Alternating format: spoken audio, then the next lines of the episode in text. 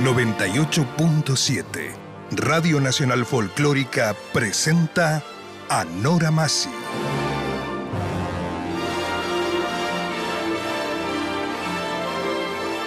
Latinoamérica.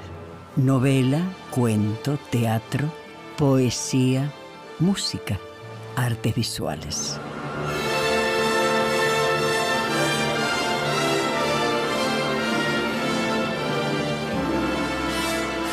Programa auspiciado por SADE, Sociedad Argentina de Escritores.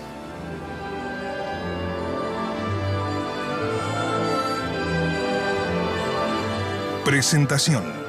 Hernán Yexmayer. Idea, producción y conducción. Nora Massi.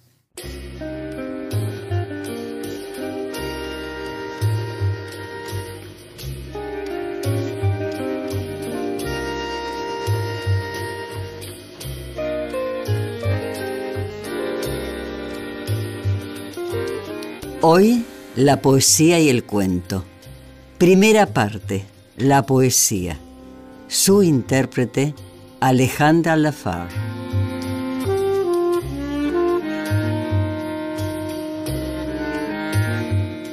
En la primera parte de Latinoamérica, poemario. Alfonsina Storni, Jaime Sabines, Eugenio Montejo, Olga Orozco, Juan Carlos Sonetti, Julio Cortázar.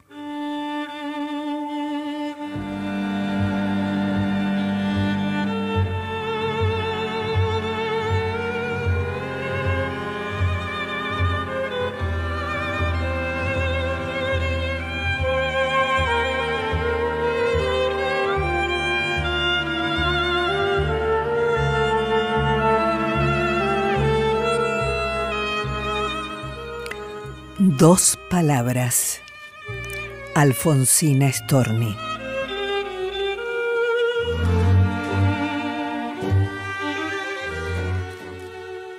Esta noche al oído me has dicho dos palabras comunes. Dos palabras cansadas de ser dichas. Palabras que de viejas son nuevas Dos palabras tan dulces que la luna que andaba filtrando entre las ramas se detuvo en mi boca. Tan dulces, dos palabras, que una hormiga pasea por mi cuello y no intento moverme para echarla. Tan dulce, dos palabras. ¿Qué digo sin quererlo? Qué bella la vida, qué bella, tan dulces y tan mansas que aceites olorosos sobre el cuerpo derraman, tan dulces y tan bellas. Qué nerviosos. Mis dedos se mueven hacia el cielo imitando tijeras. Ay, mis dedos, mis dedos quisieran cortar estrellas.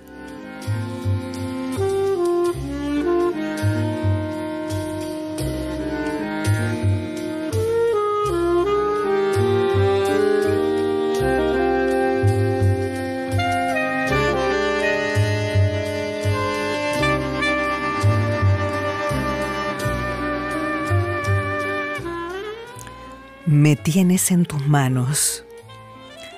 Jaime Sabines.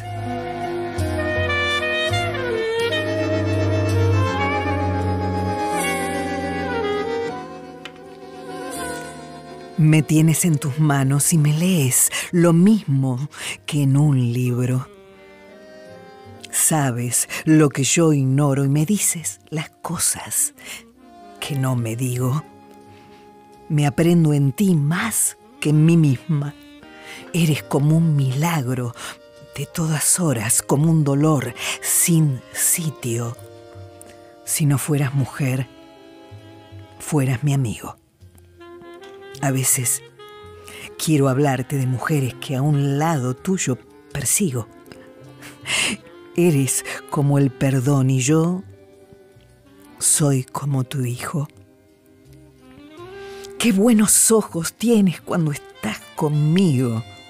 Qué distante te haces y qué ausente cuando a la soledad te sacrifico.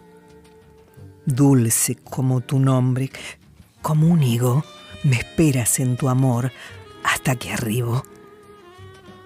Tú eres como mi casa.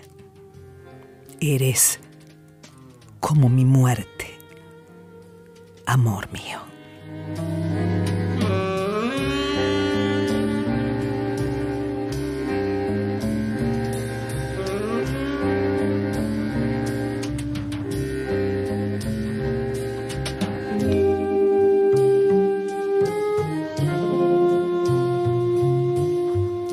El naufragio.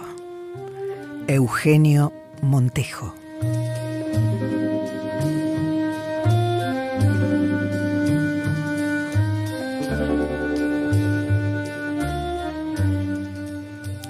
El naufragio de un cuerpo en otro cuerpo cuando en su noche de pronto se va a pique las burbujas que suben desde el fondo hasta el bordado pliegue de las sábanas negros abrazos y gritos en la sombra para morir uno en el otro hasta borrarse dentro del oscuro sin que el rencor se adueñe de esta muerte.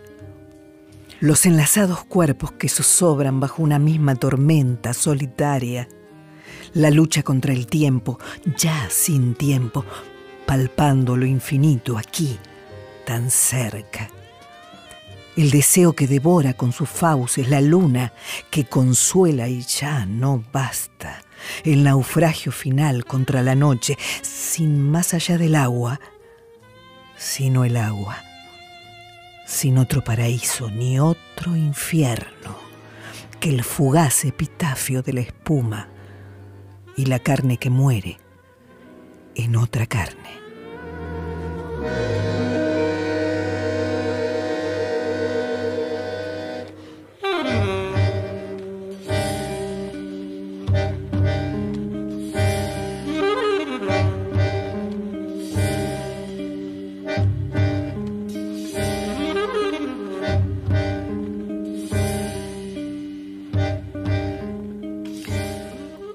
Con esta boca en este mundo. Olga Orozco.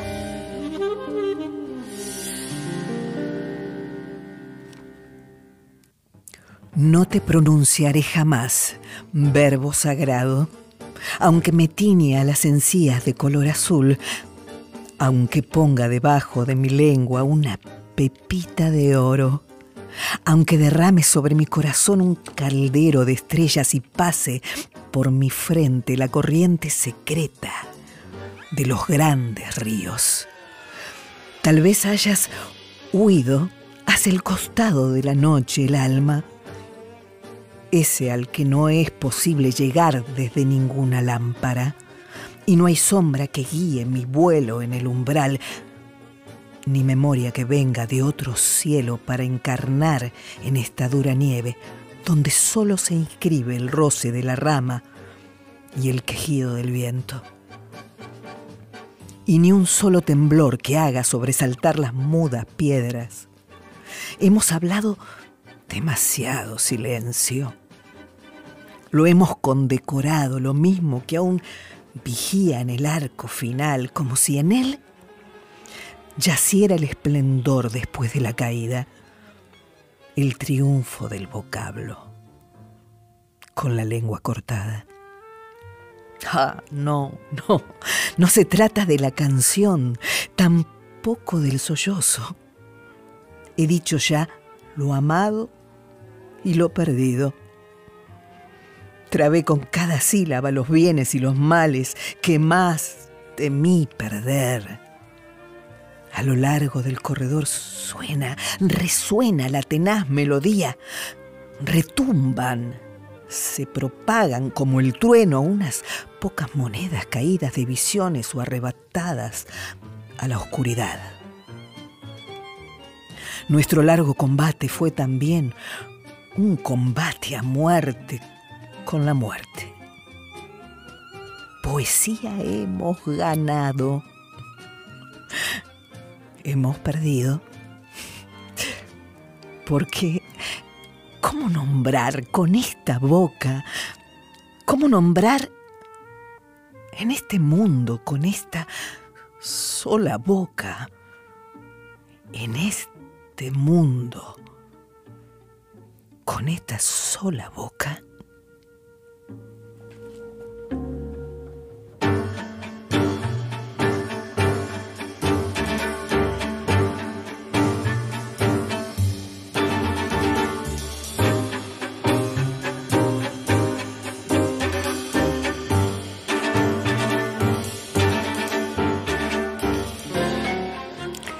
Y el pan nuestro. Juan Carlos Onetti.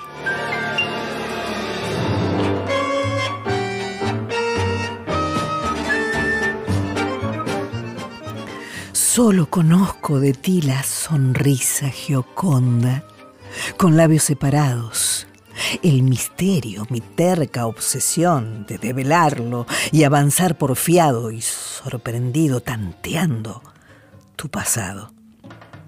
Solo conozco la dulce leche de tus dientes, la leche plácida y burlona que me separa y para siempre del paraíso imaginado, del imposible mañana, de paz y dicha silenciosa, de abrigo y pan compartido, de algún objeto cotidiano que yo pudiera llamar nuestro.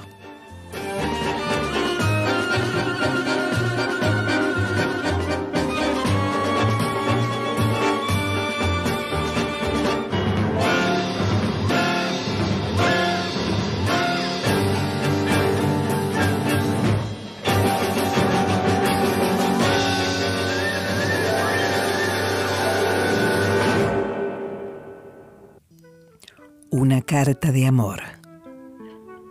Julio Cortázar.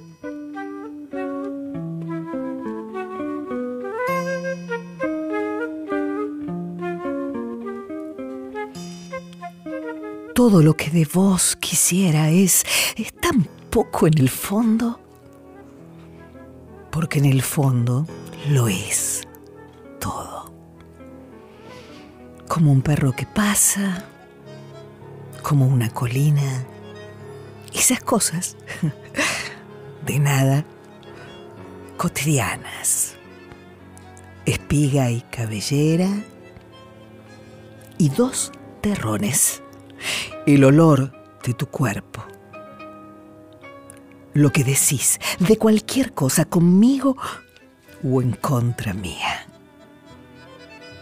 Todo eso es... es tan poco y lo que quiero de vos, porque te quiero. Es que mires, es que mires más allá de mí, que me ames con violenta prescindencia del mañana, que el grito de tu entrega se estrelle en la cara de un jefe de oficina y que el placer que juntos inventamos sea otro signo de libertad. Música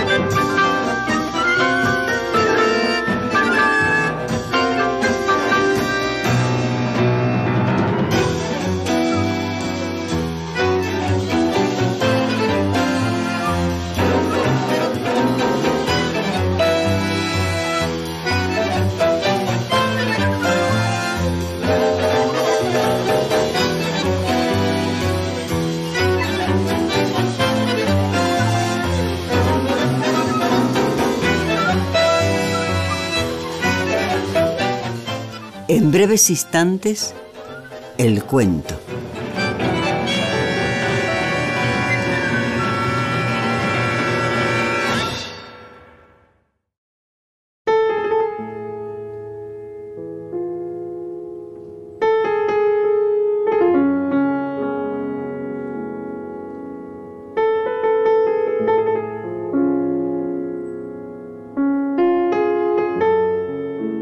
Latinoamérica, FM 98.7, Folclórica Nacional.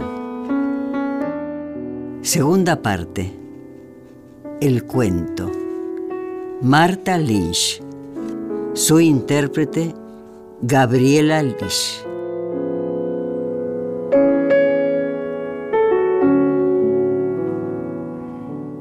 Marta Lynch perteneció al grupo de escritoras argentinas de la generación del 50 y 60. Se licenció en la literatura de la Facultad de Filosofía y Letras de Buenos Aires. Viajó y dio conferencias en Europa y en distintos países americanos. Fue colaboradora de La Nación y de numerosos diarios y revistas del país y de América. En Alemania fue proclamada una de las 10 mejores cuentistas de Sudamérica. La producción.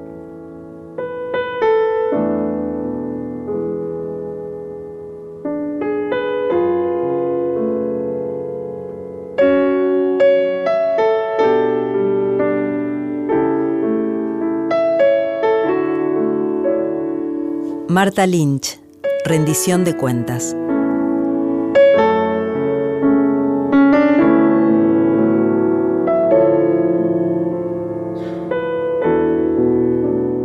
No te duermas, no me dejes. Cada noche, y hace tantos años ya que no vale la pena ni contarlos, repetimos esta discreta ceremonia de entregarnos al sueño, cuando el cuadro de la ventana toma un tono gris y yo, bien abiertos los ojos, en la semi-oscuridad, acomodo las piezas de la vida de un día que partió. La vista alcanza un rincón tan familiar que aparece como grabado en el aire. Veo el roble del jardín de al lado, al borde del cerco, una luz en una ventana lejanísima. Era la primera en conciliar el sueño, ¿te acordás? Fuerte, con exceso de vitalidad, solía decirte riendo, que no era mujer para la noche, te decía, y que el descanso me tomaba apasionadamente sorda a tus reclamos de atención, puesto el punto final a las horas que bullían como el fuego. Rendida como una criatura que ha jugado en exceso, acurrucaba en la felicidad espesa y sólida de la burbuja que habíamos construido para vivir en ella. Vos, yo, los chicos, y la burbuja se cerraba atenta a una azul luminosidad que envolvía hechos y acontecimientos, personas que entraban y salían según nuestra voluntad. Todo pasó tan rápido que ya las navidades se suceden en la memoria atropellándose con la fiesta del cumpleaños o con las vicisitudes que fueron y pasaron desde la luz sideral de los días de la infancia de nuestros hijos hasta la vivisección en la burbuja sobre la cual el mundo exterior introdujo unos dedos crueles y voraces. Nos ha pasado la vida y nosotros continuamos amándonos como si tal cosa. Se han sucedido épocas, modas, guerras, gobiernos, y vos y yo todas las noches acomodándonos el uno a la otra para que el descanso nos tomara por igual. Esmerándome podría computar meses y calcular los días que llevamos juntos. Pero el resultado no podría alterar la materia mágica y sagrada de entrar al mismo tiempo casi en el sueño y descansar. Contrario a otrora, vos te dormís primero. Casi estaría por decirte que debo esperar el ritmo y el ruido de tu respiración para aceptar mi propio sueño. Debo saberte al abrigo de pensamientos y de angustias para dormir a mi vez. Entonces, durante un largo instante, saboreo la dulzura de estar a tu lado custodiándote sin apremios ni rencor alguno. Te escucho dormir y una absoluta conformidad con la vida se apodera de esta mujer que soy, que es la tuya, que goza de un paréntesis secreto en armonía consigo y con lo que la rodea. Ya lo ves, lo hemos obtenido. Poca cosa si se lo refiere al fasto de los poderosos, cosa sencilla si la comparás a los logros de la gran inteligencia, resultado discretísimo de una casa con jardín, hijos que respiran por su lado, nuestro gran perro guardián y la oportunidad de las rosas. Eso sí, siempre tuvimos nuestras rosas y con las rosas nuestra oportunidad. Crecían cuando éramos jóvenes y siguieron creciendo aun cuando no reparábamos en ellas. Crecieron en el tiempo cruel cuando otras sombras fueron un hombre, otra mujer, o cuando la rutina comenzó a mellar este delicado mecanismo que ahora funciona a la perfección, con tu forma de respirar y con mi costumbre de mirar una noche en la que brilla la luna nueva que se hizo con agua. Todo funciona.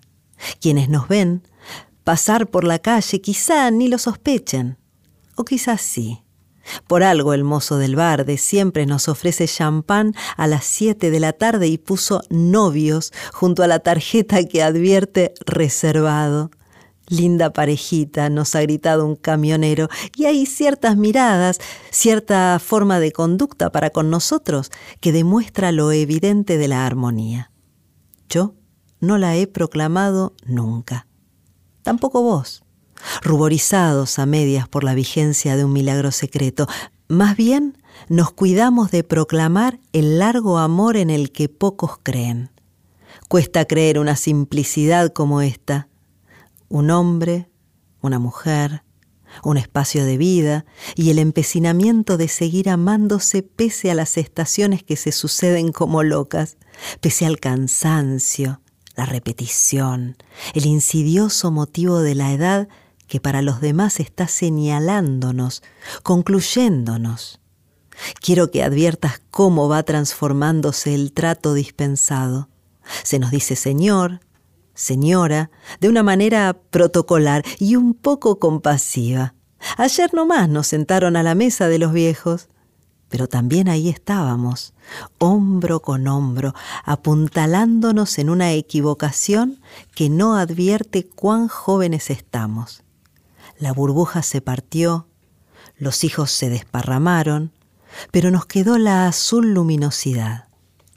Antes me dormía yo, ahora sos vos el que se duerme, pero nadie ha roto el equilibrio. No ha existido fuerza humana capaz de desatar lo que Dios unió. A nosotros nos cabe rescatar el sacramento. A nosotros nos pertenece la minúscula gloria de comprobar que una pareja se forma para siempre y que tiempos vendrán en que seremos colocados como ejemplares extinguidos, como aquella pareja de pájaros que juntaban sus cabezas con inequívoca vocación por la comunidad. Éramos nosotros jóvenes e inseparables, y el tiempo respetó nuestra voluntad como ha respetado nuestra cara, nuestro cuerpo. Te veo viril, hermoso. ¿Me ves? has dicho, como la fotografía que en el fondo de tu billetera rescata a una muchacha tersa y sin problemas. No te duermas, no me dejes. Todos los pensamientos de esta vida hasta que la muerte nos separe se me presentan mientras huye el sueño, y desde lejos la ventana que miraba encendida hace poco rato se apaga. Necesito alargar un poco más este largo domingo en que practicamos un rito saludable. Acompañarnos. Hemos tomado sol, hemos caminado hasta el río, hemos conversado con el menor de nuestros hijos, fuimos a buscar a un amigo, y ahora con la medianoche llega el instante del sueño y el sueño es la única división que admitimos. Aunque nuestros cuerpos se acomoden y se correspondan por la piel, la temperatura, la respiración, cierto es que dormir significa separarse. Dormir es recuperar la individualidad a la que gustosamente renunciamos el día lejano en que firmamos el pacto que nos convirtió en matrimonio. No ha habido penas suficientes. Alegrías cuyas estridencias pudieran con nosotros. Permanecemos iguales y distintos a nosotros mismos. Pareja desde el fondo de un tiempo que se nos dispensó y que se vuelve escuálido, pero no equivocado. Quiero continuar esta vigilia. Quiero seguir teniéndote a mi lado y estirar la amorosa conversación que es como una estola de leyenda, tejiendo y destejiéndose. Me lo había prometido, el mundo a los pies de nuestra cama, aunque ahora ocurre que el mundo se desquicia, algo lejos de nosotros mientras nosotros mismos nos dormimos. No quiero, pues, esta noche al menos la división del sueño, la recuperada individualidad en la que somos vos y yo en medio de una libertad que no queremos. No te duermas, no me dejes. Que la pequeña muerte no venga a sobornarnos, que no quede pendiente de mi angustiosa desazón sola frente al oscuro roble y a los hilos telefónicos que se mueven bajo el impulso del viento de un verano. Este es un verano más. No me des la oportunidad de pensar que será el último. Ha sido hermoso vivir la vida juntos y me desgarro pensando en que llegará un tiempo en el que alguno de los dos se irá. La vida debería durar 300 años y aún así, pasados los 300, te estaría reclamando por una eternidad en la que vos y yo fuéramos los mismos. Llámalo amor, llamémosle matrimonio. Llamemos en auxilio de ambos esa fortaleza mental que libra de la nostalgia y de la melancolía. Quererse de esta manera es un hecho antinatural. Es contra natura oponer lo persistente, lo que dura, lo que permanece a la fatal finitud. Uno de los dos, o los dos, estamos cerrados, amor mío. Uno de los dos debe desprender sus dedos de los dedos del otro. Pero no hoy, todavía no. Demos otra vuelta de tuerca a la historia que nos ocupó la vida. No me dejes caer de esta mutua compañía que nos hace bien y nos gratifica.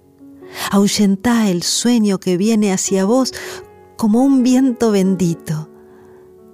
No te duermas, no me dejes recuperemos la luminosidad celeste.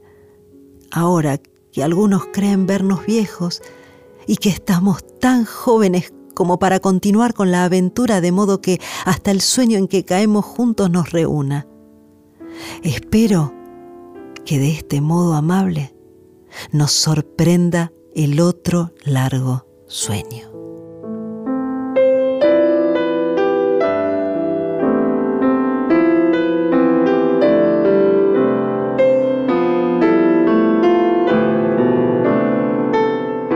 Marta Lynch, Malas Noticias.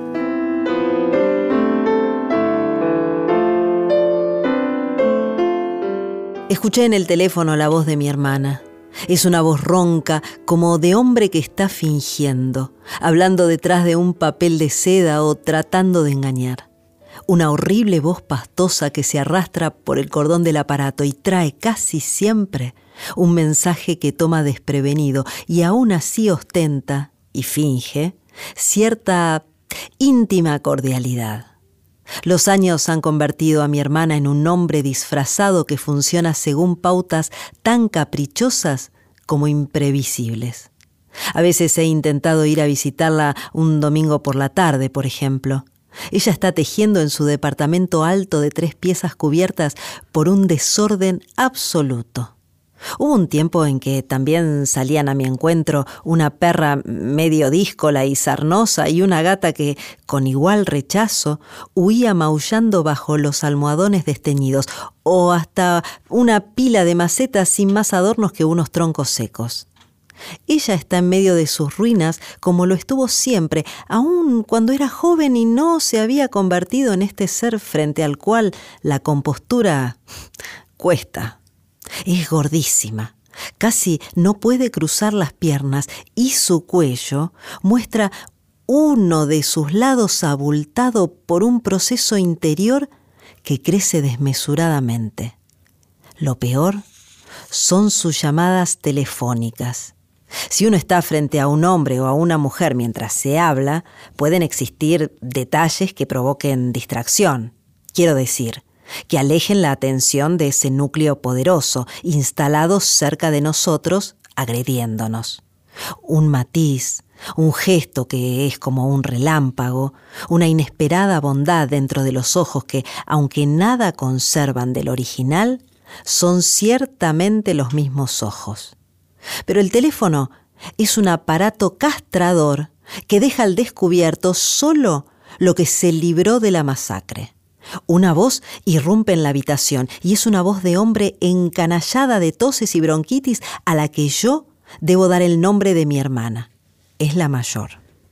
Un largo trecho de vida nos separa, y más largo todavía es el que divide nuestra vida actual, con mayores semejanzas que diferencias, pero con matices tan distintos como si fuéramos de veras ajenas del todo la una de la otra.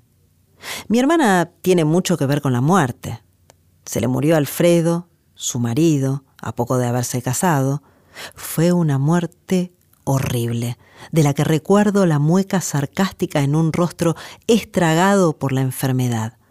Un esqueleto indecente, colocado en situación de descanso y el volumen ya considerable de mi hermana, afanándose en el dormitorio de una casa en construcción.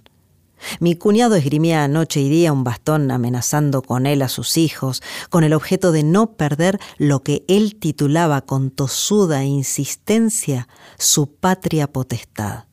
También hacía uso de mi hermana, me enteré después, en un despliegue viril cuyos movimientos deben haberse asemejado mucho a los estertores de la muerte.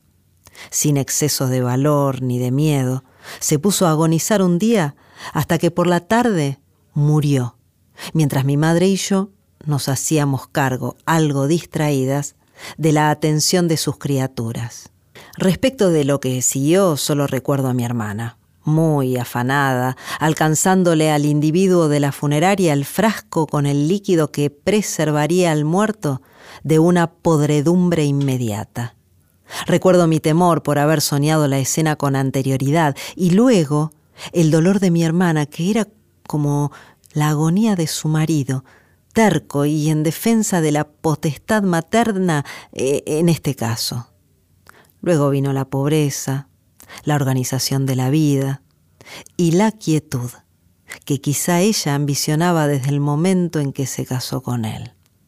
Era una hembra inestable en la que la femineidad se había esfumado con la rapidez de un atractivo físico que solo duró un par de años. Con prisa, con otras mujeres que telefoneaban llenándola de amenazas, apretujones en el cuarto del fondo, el que daba la escalera. Ellos tejieron el noviazgo. Se casaron.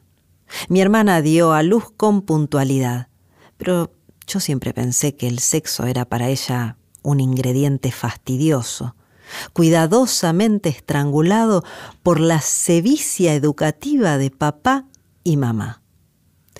Es raro cómo se presentan los recuerdos, cómo se invocan tantas cosas en pos de una voz que trae el teléfono en una mañana neutra. Escuché el susurro ronco de mi hermana y presté atención en tanto el corazón me proveía de la consiguiente dosis de angustia. Mi familia no ha sido lo que se llama un dechado de virtudes. Me refiero a la que constituimos con mis hermanos mayores, los innominados parientes con los que todavía me cruzo en los andenes y aeropuertos. Casi siempre me miran como si yo hubiera sido un ejemplar tal de la manada que en lugar del mundo hubiera debido elegir como residencia un laboratorio de disección humana, quizá el zoológico. Una pared en la cual se pinchan ejemplares tropicales, pelechos de víboras misioneras, un águila de seis metros de envergadura cuyos últimos vestigios se descubrieron en la cordillera de los Andes en la última década del siglo pasado. Y mi hermana dijo, mamá se enfermó anoche, bajando aún más el tono de la voz, ya casi como un hombre inadecuadamente confianzudo y a la vez solemne agregó detalles. Estuve todo el día pensando en ella y a la tarde la llamé diciéndole que iría a acompañarla. Vos sabés que desde que nos fuimos de la casa... No. Desde que nos fuimos de la casa, casadas, huidas, muertas, nadie había regresado salvo para que las terroríficas visitas de cada Navidad, de cada cumpleaños. Sobre todo, mi hermana que reñía a menudo con mamá sin la menor contemplación por su soledad, por sus años mucho menos por el recuerdo de la briosa mujer que fuera, ni por el afecto que reviven misteriosamente fotografías y recuerdos. Llegué como a las seis, comimos temprano y me acosté con ella, en la gran cama matrimonial que fuera de mis padres, con el crucifijo de falso marfil que tintineaba para leerle el diario y descansar. Mamá había escuchado sobre las luchas de Vietnam, los despliegues de los norteamericanos frente a los rusos y de los rusos frente a los Balcanes. Había escuchado acerca de los muertos diciendo que toda esa historia de desaparecidos y torturados le parecía vergonzosa. Luego se pusieron a dormir y a las dos de la mañana mi hermana despertó porque alguien se quejó a su lado. Mamá estaba tratando de salir de la cama, se quejaba de dolores y me pidió que la ayudara. En el cuarto de baño mi hermana comprobó que mi madre estaba orinando sangre. Con su celeridad de enfermera improvisada no gastó lágrimas, no demostró miedo ni pidió ayuda. La ambulancia llegó casi enseguida. Mi hermana, haciendo caso omiso de los médicos a los que detestaba, llevó a mi madre al hospital y eligió para ella una habitación decente, casi agradable, dijo en el teléfono. En ese momento se me ocurrió que debía mirar la hora y eso es lo que hice. Eran las diez y treinta y seis. Debí preguntarle por qué no me había avisado antes. Pero mi madre era una pertenencia de mis hermanos mayores, de esta en forma especial, porque era viuda desde joven, porque había engordado, porque su carácter era infernal y su moral estaba protegida por una capa paquidérmica de feos prejuicios e ideas que disimulaban su verdadero carácter obsesivo. Debí recriminarla. Somos una familia dispersa de gente mayor. Debiste hablarme anoche. Pero solo dije, ¿Cómo está? Esta mañana se despertó muy tranquila. Probó un poco de jugo de naranja, me felicitó por haberla instalado en el hospital. Según mi hermana, nuestra madre se había pasado la vida felicitándola y acaso lo había hecho. Yo sospeché siempre entre ambas una complicidad intensa. Se acomodó un poco hacia su lado izquierdo y dijo, Estoy cansada y se durmió. Todo parecía muy favorable, y me sentí contenta por mi madre y por nosotras y por mi cordón umbilical arrastrando siempre por el suelo. Pensé que podía prepararme para ir a clase. Olvidé aclarar que soy profesora de bellas artes, que tejo e ideo tapices, algunos de cierto valor. Me cuesta hablar de mí a ese respecto, porque cuando lo hago se me presentan claramente las contradicciones de mamá. Tus tapices me llenan de zozobra, dice. No entiendo qué es lo que me quieres decir. Trataba de explicarle que tejer y bordar sobre los dibujos eran una forma de perderse o, de obtener otros dibujos interiores que se me hacían imperiosos, estaba decidida a cortar la comunicación para llegar a tiempo a la segunda hora. El susurro del hombre en el teléfono levantó un tanto la expresividad, no en exceso. Dobló otra vez la escalera y se dispuso a dormir. Si la hubieras visto. Estaba tan hermosa como una talla colonial. Se murió enseguida. El teléfono, el tubo entre mis manos, quedó silencioso. Mi hermana era muy teatral en eso de las bellezas del sueño y de las tallas coloniales. Aún así, tampoco era razonable que tratara de exigir cierta aclaración. No hay que olvidarse que las conversaciones con un interlocutor invisible son desarticuladas, que pueden imaginarse o reinvertirse por mitades, pero esta con mi hermana era muy sencilla, a decir verdad. Cierto es que nada escuché a mi alrededor, ni hubo un ascenso de nivel en la angustia sobre el borde del diafragma, pero adentro mamá acaba de morir. Mira el tubo, la pared, una mano que yace sobre mi falda. Tiene venas salientes, uñas cortas como de trabajadora. Y ya fui incapaz de aprehender los razonamientos ni de prestar atención al susurro. La angustia había subido hasta la garganta, y si no ponía cuidado, gritaría. Ese cordón que yace por el suelo me vuelve adulta y a una condición de desamparo. Quedamos mi hermana y yo.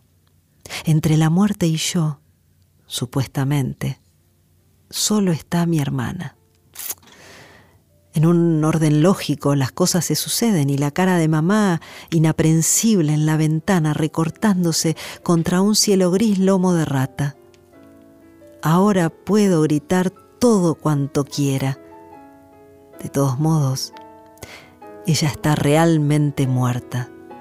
Y yo soy una mujer adulta, librada a su propia suerte por primera vez que ve la cara de mamá alta y espacial, desentendiéndose, dejándome gritar.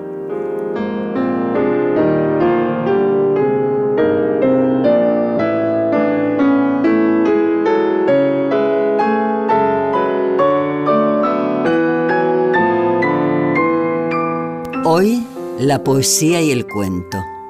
Primera parte, la poesía. Segunda parte, el cuento. Marta Lynch.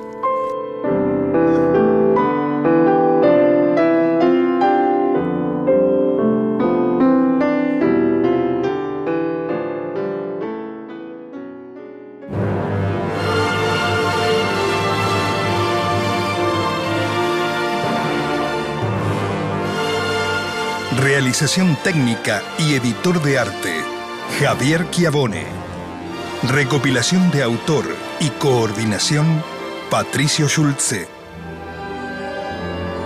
Programa auspiciado por SADE, Sociedad Argentina de Escritores.